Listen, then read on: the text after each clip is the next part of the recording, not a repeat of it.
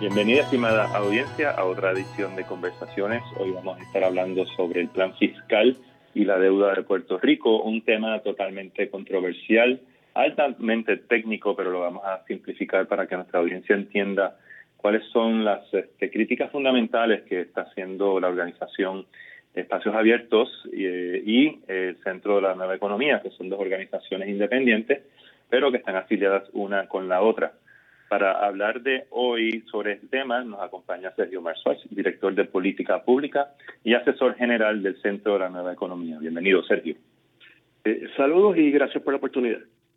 Como no, pues la sabemos que mm, tanto Espacios Abiertos como el Centro para la Nueva Economía han sido muy críticos, ¿no? Como una organización independiente, que hay que organizaciones independientes eh, que no están afiliadas a ningún partido político ni a ningún funder en, en particular. Es posiblemente el único organismo puertorriqueño eh, que, que de esa naturaleza que se ha adentrado ¿no? en las entrañas del plan fiscal desde el principio, desde la instauración de la Junta de Supervisión Fiscal, y ha sido muy vocal y muy crítico en cuestionar, ¿no? Eh, no solamente la presencia de la Junta, pero también los eh, los assumptions, ¿no? Eh, las proyecciones del plan fiscal.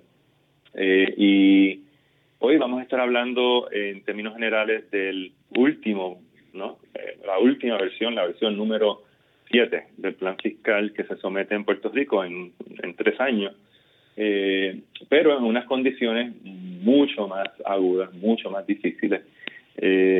y Sergio, pues la, después de esta introducción para nuestra audiencia, pues eh, te pregunto en términos generales, ¿no?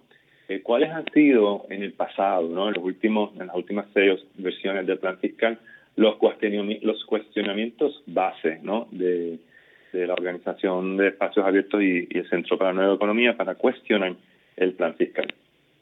Bueno, eh, gracias por la pregunta. Eh, en términos generales, eh, nuestra preocupación principal es el sesgo que tiene el plan hacia la, la, implementación de políticas de austeridad, por, eh, por políticas de austeridad me refiero, pues básicamente a recortes del gasto gubernamental y aumento en los recaudos, precisamente cuando la economía de Puerto Rico pues lleva, eh, como reconocimiento general, más, más de 10 años eh, en contracción, eh, tuvo un pequeño repunte en el año fiscal 2019 eh, de apenas 1.5%, pero eh, el récord económico de, de, Puerto Rico durante los últimos 15 años básicamente ha sido negativo.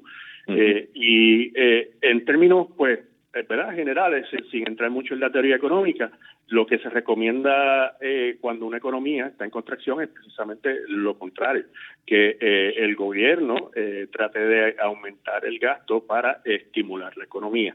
Y esa, esa contradicción en la política económica, pues, es una fundamental que ha permeado todos los planes que se han certificado hasta ahora. la otra preocupación principal que tenemos es que la Junta está apostando a que una serie eh, de reformas de política pública, reformas estructurales, van y las reformas que ellos proponen específicamente pues tienen que ver eh, cambios al sistema de educación, este, reformar el sistema de energía, cambios a las leyes laborales, este, ese tipo de reforma pues va a generar eh, mucho crecimiento a corto plazo. Y esas reformas eh, aunque podemos estar de acuerdo que son necesarias verdad especialmente en el campo de educación y la energía todos yo creo que en Puerto Rico estamos de acuerdo que son dos áreas que hay que reformarlas eh, a fondo. Eh, usualmente esas políticas pues tardan tiempo en, tomar forma y en, y en, impactar la economía positivamente.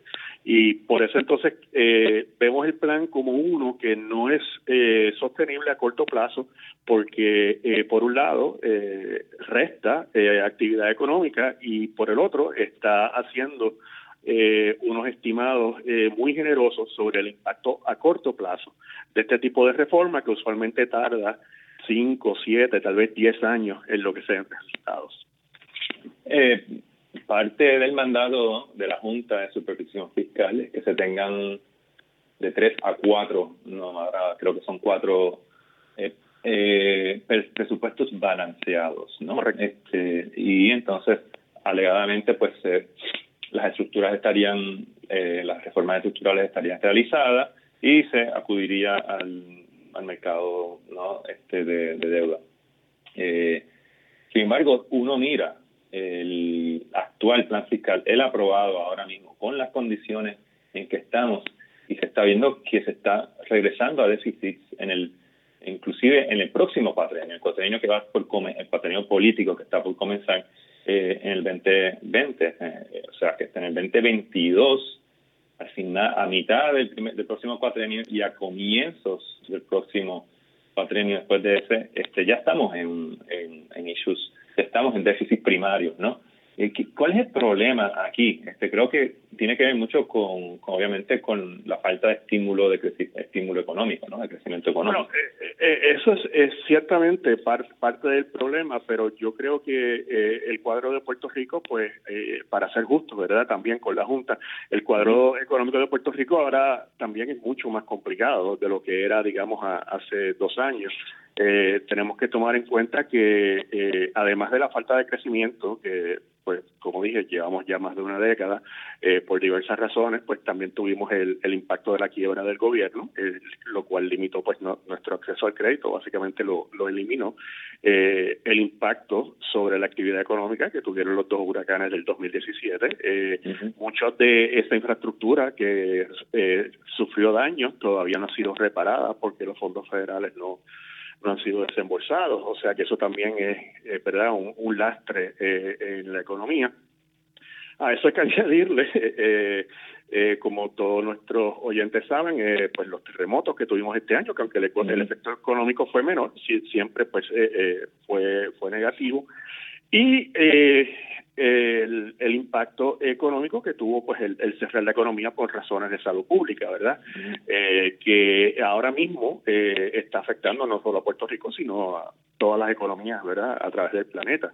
Eh, China, por ejemplo, acaba de anunciar que este va a ser el primer año, lo más probable es que no va a tener crecimiento, que va a haber una contracción por primera vez en más de 30 años, para dar un ejemplo. O sea que cuando tomamos en consideración todo ese cuadro, todas esas cosas que han sucedido, todos esos eventos que han sucedido durante los últimos tres o cuatro años, eh, pues se hace muy difícil eh, hacer una proyección a cinco años, ¿verdad? Este, La mayoría de los economistas y la mayoría de, de los empresarios mismos eh, te dicen, mira, yo ahora mismo no puedo planificar para mi negocio más allá de tal vez un año y cuidado, porque de aquí a diciembre no sabemos, ¿verdad?, eh, cuál va a ser la reacción de la economía. So, ese es un problema de entrada, la, gran incertidumbre que existe ahora mismo, que ciertamente pues eh, se ha agravado eh, poco a poco por, por los distintos eventos que, que hemos vivido. Segundo, además de esa incertidumbre, eh, tenemos también pues eh, el problema eh, de que eh, en Puerto Rico pues estamos dependiendo a corto plazo para la reestructuración de, de la deuda eh, para tener suficiente dinero para la reestructuración de la deuda, que venga un flujo de dinero eh, del gobierno federal que estimule la economía. Y entonces ese estímulo económico pues generaría eh, más impuestos, más empleos, más ingresos y el gobierno entonces pues tendría la capacidad de eh, de pagar la deuda, que es uno de los requisitos para tener el, presupuesto balanceado. Sin embargo, el mismo plan fiscal te dice que más del 50% de los fondos federales que se espera se desembolsen eh, no, no están incluidos en el plan hasta después del año 2025. Eh, especialmente entre el periodo del 2025 al 2032, eh, lo cual entonces pues nos pone en una posición donde estamos reduciendo eh, reduciendo el gasto eh, gubernamental estamos esperando que lleguen estos fondos federales y a la misma vez implementando una serie de políticas estructurales que supuestamente nos pueden ayudar a crecer la economía. Y yo creo que cuando tú corres los números, y ahí es que eh, la Junta se da cuenta, cuando miras esta combinación, ¿verdad?, de estos tres factores eh, que mencioné, las políticas de austeridad, las políticas de reforma económica y los fondos federales, a corto plazo simplemente lo, el dinero no te da eh, para, para pagarle a los bonistas lo que pactaste con ellos eh, el año pasado. Y por lo tanto, pues eventualmente se va a tener que haber una renegociación y creo que ya en la vista que hubo esta semana, en una de las vistas con la juez Swain, eh, el gobierno de Puerto Rico dijo, por ahora estamos considerando ver cuál va a ser nuestra estrategia, pero pero si no tenemos un sobrante después de correr los servicios esenciales del gobierno, pues simplemente hay que renegociar lo que se le ofrece a los bonistas. No, no hay manera de, poder pagar si no tenemos el dinero. Sí, y vamos a abundar en este tema, Sergio, porque aparentemente en el plan fiscal aprobado eh, hay una reducción de casi un 60% en el dinero disponible para el pago a los bonistas. Eh, ¿Qué impacto, creo que va en la línea de lo que acabas de estar mencionando, qué impacto va a tener eso en, en la Corte? ¿no? Eh, ¿Vamos a tener que ver una renegociación completa o, un o un este la radicación de una serie de nuevos pleitos? Bueno, eh, yo, yo creo que a corto plazo eh, se va a tener que renegociar eh, simplemente porque el gobierno de Puerto Rico eh, según ¿verdad? Lo, lo que ha analizado y certificado la Junta en el plan fiscal, eh, no está en una posición de hacer una oferta de buena fe. Eh, y recalco esa frase, ¿verdad? Una oferta de buena fe a los bonistas sobre la capacidad de pago que tiene el gobierno de Puerto Rico en estos momentos. La capacidad de pago que el gobierno de Puerto Rico eh, estimaba y que representó a los bonistas o que le presentó a los bonistas el año pasado eh, se ha reducido significativamente por ¿verdad? El, impacto económico negativo eh, que tuvo el cierre de la economía. Eh, y no veo manera de que el gobierno de Puerto Rico entonces pueda decir vamos a honrar esa oferta que le hicimos el año pasado sabiendo de antemano que las probabilidades son más de 90% de que no puedas cumplir con esa con ese pago. O sea, y la juez no creo que aprobaría algo así tampoco, ¿verdad? Porque ella uno de los requisitos de, la ley promesa para aprobar el, el plan de ajuste, que es finalmente el plan que eh, ajusta las deudas, por eso se llama plan de ajuste, porque ajusta las deudas con todos los acreedores. Eh, no aprobaría ese plan sabiendo eh, que no es factible. La ley requiere que el plan sea factible y hay unos hay unos criterios específicos eh, para determinar esa factibilidad eh, desde, su punto de vista legal en la Corte de Quiebra y no creo que la juez lo aprobaría. Por lo tanto, eventualmente yo creo que vamos a tener que renegociar. Yo creo que lo que estamos viendo ahora es parte eh, tú sabes que en toda negociación pues siempre hay algo de teatro, siempre hay algo de plus. Eh, yo creo que estamos viendo ahora parte de esa de ese baile inicial eh, y eventualmente pues las partes se sentarán a la, a la mesa y cada cual pondrá sus cartas y, se tendrá que renegociar algo nuevo. ¿Qué, qué impacto, ah, ah, pensando en, la, en los pensionados, ¿no? en la parte que le toca a los pensionados de Puerto Rico, ¿Qué impacto positivo, negativo, o si alguno, eh, tiene esta, esta situación sobre eh, los recortes a, a, las pensiones? Bueno, eh, el plan mantiene los recortes a las pensiones, comenzando con el año fiscal que viene, un recorte que en promedio no excedería eh, 8.5%. Eh, eso nos puede parecer poco, pero para una persona que básicamente depende, ¿verdad? es su único ingreso, tal vez reciba algo de seguro social, pero los maestros y los policías retirados ahora mismo no, no reciben seguro social eh, por razones históricas que nunca cotizaron. Pues es, es, es, es un es, un impacto fuerte, ¿verdad? Eh, para una persona que no tiene otra fuente de ingresos y que ya por su edad, pues no se le puede exigir o, pedir, requerir que trabaje 40 eh, horas a la semana. O sea que eh, definitivamente, y además que tiene un impacto, pues obviamente negativo en el consumo de, ese grupo que tiende a, a, consumir todo su ingreso debido pues a gastos médicos este, y otros gastos eh, propios de, su edad y, y no ahorran casi nada eh, eh, en esa etapa de su vida porque se, se, espera que hayan ahorrado anteriormente. O sea que sí, puede tener un impacto bien negativo. la Junta sigue insistiendo en que hay que hacer ese recorte. Ese recorte tendría que ser aprobado por la por la Corte también. Hay que hay que verdad este tener cuidado. Este no es eh, no todo lo que está en el plan necesariamente va a ser aprobado. Eh, o sea que hay que hay que tener cuidado y se le va a presentar eventualmente a los pensionados eh, van a tener que votar como cualquier otro acreedor eh, sobre eh, la reestructuración de sus pensiones.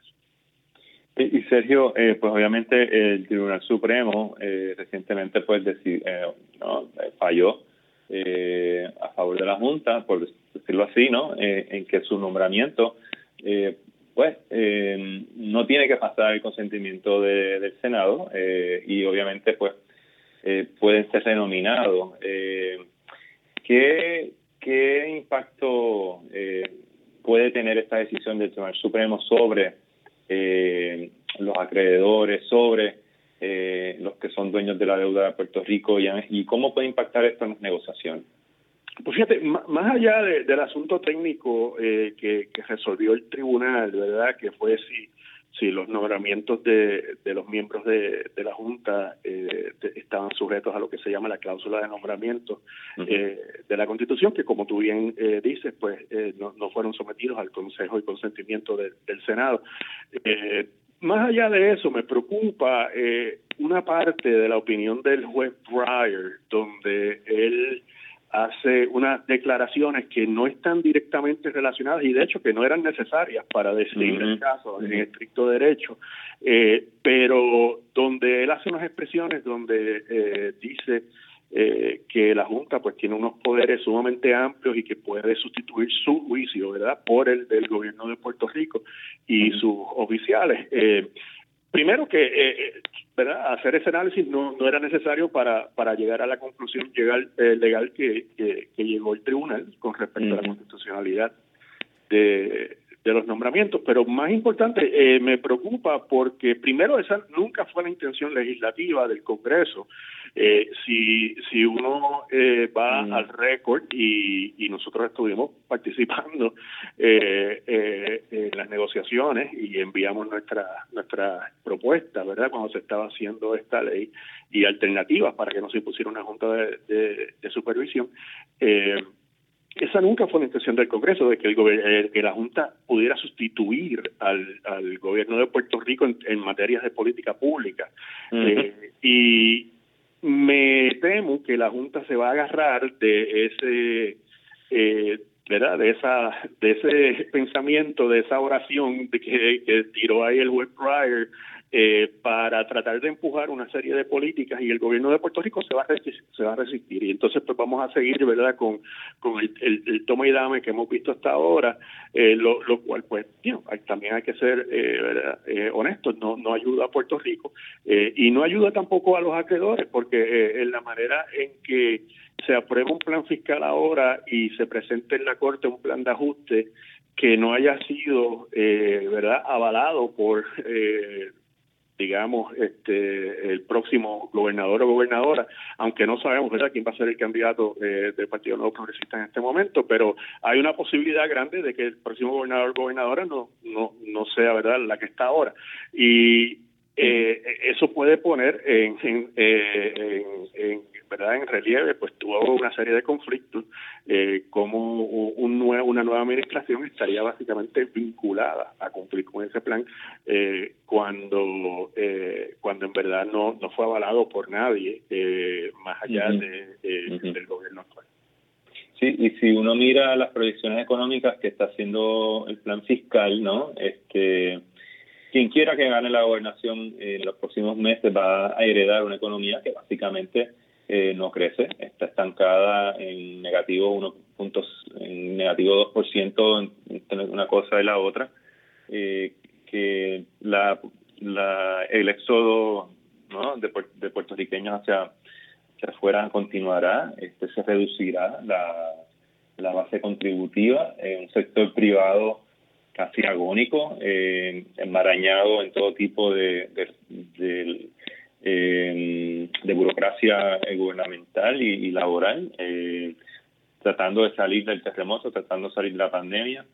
Eh, y, ciertamente eh, el panorama macroeconómico no luce bien y lo que más inquieta es que el plan fiscal y la, el, plan de ajuste no es un plan de crecimiento económico. Eh, esto es, es, uno de los componentes ¿no? Sí. Eh, eh, ¿Cuál es, cuál es a, a, además de que además de de, de, pedir que se cambie el, el plan de, ajuste de deuda eh, que ha hecho ¿no? Eh, el Centro de Nueva Economía, ¿qué políticas recomienda eh, recomiendan ustedes para incentivar el crecimiento económico en Puerto Rico y poder pues compensar por, por, la, por los recortes que se, que, se están sugiriendo y se están pidiendo en el plan?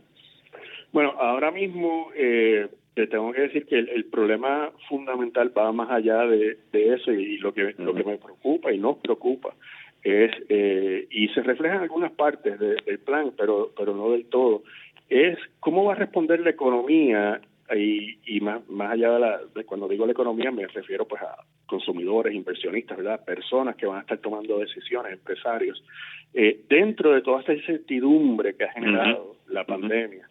Eh, creo que muchas personas eh, se han dado cuenta, ¿verdad?, que eh, nuestra sociedad y nuestra vida depende eh, de una infraestructura masiva de trabajadores que hasta ahora pues eran invisibles para nosotros y de momento han cobrado, ¿verdad?, una, una gran relevancia para, para nuestra vida, desde la persona que nos trae el correo hasta el muchacho que hace el delivery de la pizza cuando pedimos. Mm. y mm. hay que hay que ver eh, hay que analizar cuáles de estos cambios que estamos viendo en la sociedad y en la economía son temporeros y cuáles van a ser permanentes. Eh, y también otro factor que es difícil de incluir es para cuándo vamos a tener un tratamiento efectivo y seguro o una vacuna, ¿verdad? Que sea eh, efectiva y segura, que, que nos permita regresar a, a, a cierto nivel de actividad económica. Eh, mi sospecha es que aun cuando tengamos un tratamiento y, una vacuna eh, para eh, el COVID-19, mucha actividad económica va a cambiar eh, en términos de que la gente se está dando cuenta, pues mira, en verdad no tengo que estar ocho horas encerrado en un edificio, ¿verdad? Para hacer mi trabajo, no tengo que estar en el tapón todos los días una hora, lo cual además de de gastar gasolina, pues tiene un impacto ambiental malísimo. Este. Puedo estar más tiempo en mi casa con mis hijos, con mi esposa. Este, eh, eh, muchas personas están repensando eh, su estilo de vida y no sabemos exactamente cómo eso eh, eh, va, como dicen en inglés, how it's gonna play out, cómo, cómo eventualmente pues, pues va a acabar la cosa. Este, y hay distintas opiniones y yo creo que el plan refleja, el plan fiscal del gobierno refleja parte de esa certidumbre.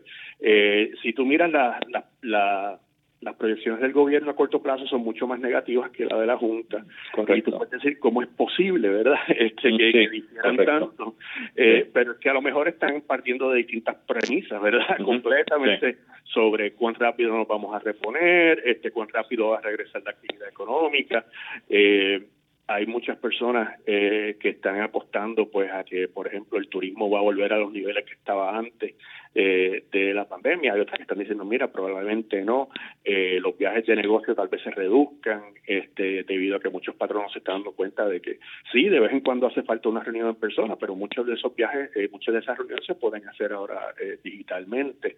Eh, lo mismo con, pues, con las cenas en los hoteles, en, en los restaurantes.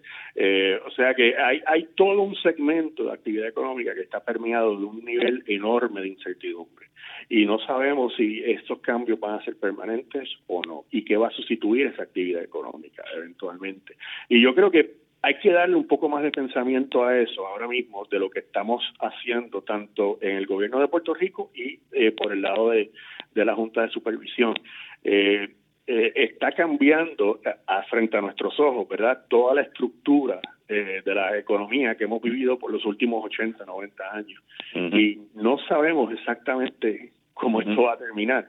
Eh, y yo creo que, repito, hay que dedicarle un poco más de pensamiento, tanto en el sector público como en el sector privado, eh, y en la academia y en las organizaciones sin fines de lucro, eh, a cómo todas estas piezas van a caer después que pasemos esta crisis de, salud pública, que yo, que yo creo que para muchas personas es lo primordial. Y, y ciertamente, pues, mm, ciudades en Estados Unidos, condados, estados, jurisdicciones norteamericanas y también países y ciudades latinoamericanas han podido salir de, situaciones como esta y trazar un nuevo rumbo de, desarrollo socioeconómico, pero con eh, grupos integrados de trabajo. Exacto. y, y, lo que dificulta esto, eh, mm. y, y, repito, o sea, no, no, no, no quiero ¿verdad? Eh, eh, insistir demasiado, pero, pero es que yo creo que es bien importante.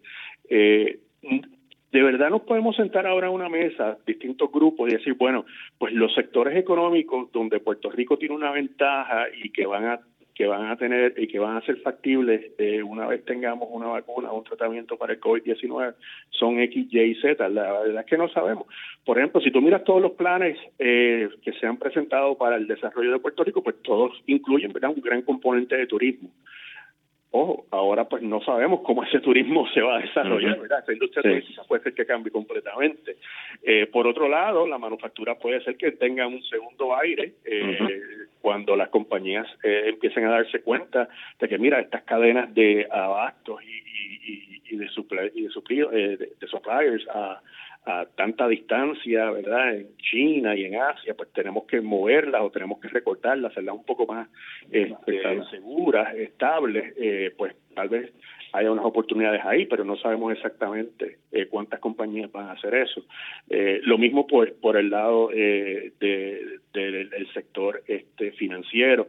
Muchas personas están diciendo, mira, tenemos que repensar cómo proveemos todos los servicios financieros, pasado lo que está pasando. O sea que es bien difícil hacer ese tipo de ejercicio ahora mismo sin saber eh, cómo va cayendo las piezas poco a poco. Por eso es que te digo que no me no me atrevo a decirte, pues mira, hay que hacer estas cuatro cosas, porque ahora mismo esas cuatro cosas, a lo mejor hace un año te las decía con 100% de confianza.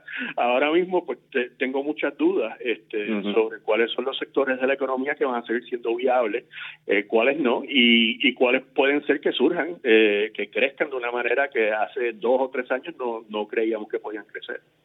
Yo, ciertamente creo que, que hay, hay unos sectores emergentes en Puerto Rico eh, que están eh, atados a, a, la diáspora y, creo que el crecimiento económico nuestro, aparte del tradicional, pues hay toda una serie de, de movimientos y, y de exploraciones económicas que están ocurriendo, de vinculaciones también, que quizás la escala es pequeña, ¿no? Este, pero que nos, nos, nos, enlazan y, eh, con, con, otros países, con otros sectores económicos, eh, y tiene mucho, tiene muchos de ellos tienen componentes este académicos importantes.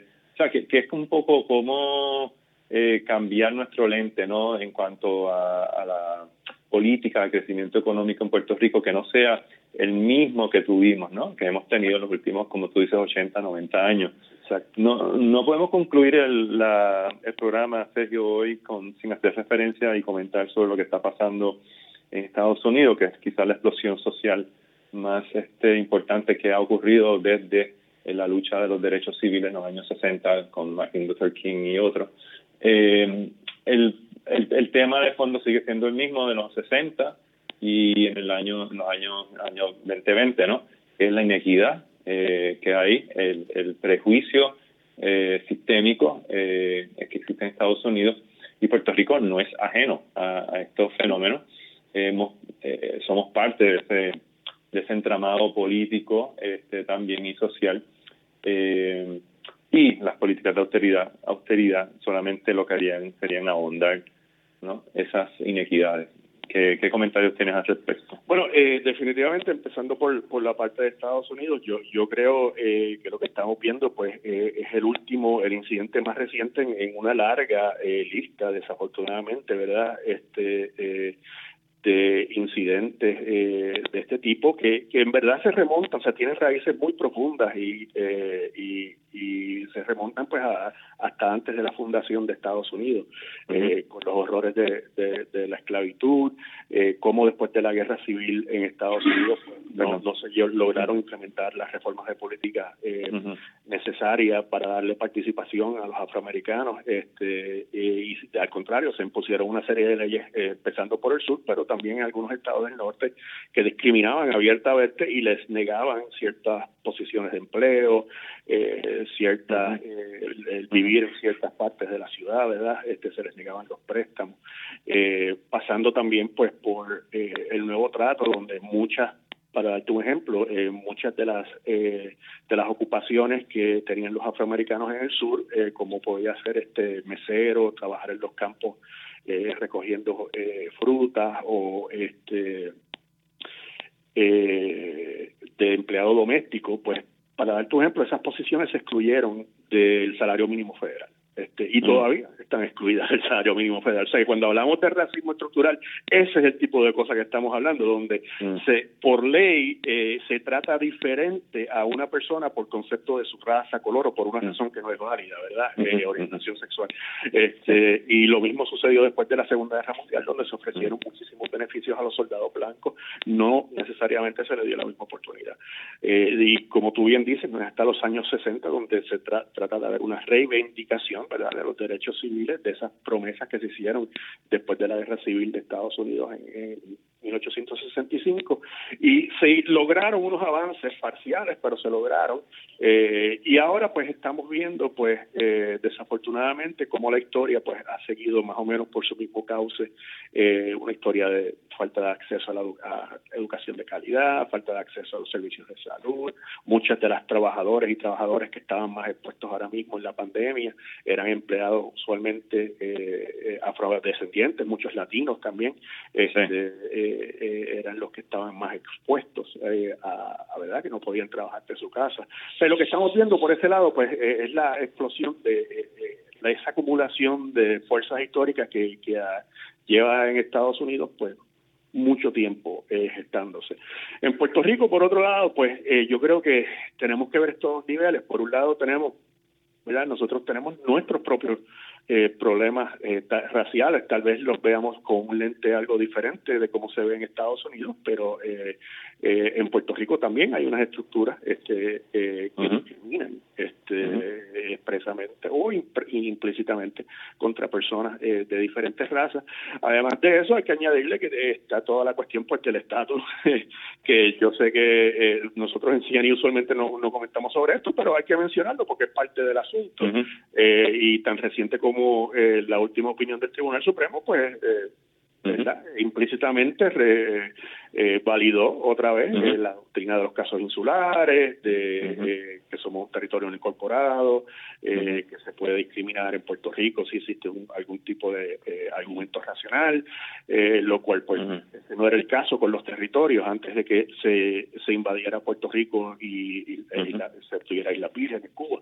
Este, o sea que tenemos aquí en Puerto Rico pues tenemos eso, tenemos la diferencia con que nos trata el gobierno federal y tenemos también los problemas que nosotros internamente eh, eh, hemos creado, ¿verdad?, con nuestros propios mitos y nuestros propios este, imaginarios racial, eh, que, vuelvo y repito, tal vez no sean exactamente idénticos a los de Estados Unidos, pero las estructuras de exclusión operan de la misma manera. Este, ciertamente, y ciertamente estamos en este cambio de época, no, no una era de cambio, sino un cambio de era y, algunas veces estamos demasiado cercanos a los eventos para darnos cuenta ¿no? de, de los profundos cambios que están ocurriendo a nivel global eh, y, y, eso pues, hay, que estar muy atento ¿no? a, a, seguir estos cambios y, a seguir apoyando todo lo que tenga que ver con el crecimiento social y económico de, de Puerto Rico para todas y para todos, ¿no? sin dejar a nadie atrás. Eh, bueno, Sergio, muchísimas gracias por estar en, acá en Conversaciones. Bueno, muchas gracias a ti eh, y a todas las personas que nos están escuchando. Muy bien, eh, quédense en sintonía, estimada audiencia, para las próximas ediciones de Conversaciones, donde seguiremos debatiendo y conversando y dialogando sobre los temas que nos ocupan a todos en el Puerto Rico moderno de hoy en día. Que estén bien, estén saludables y hasta la próxima.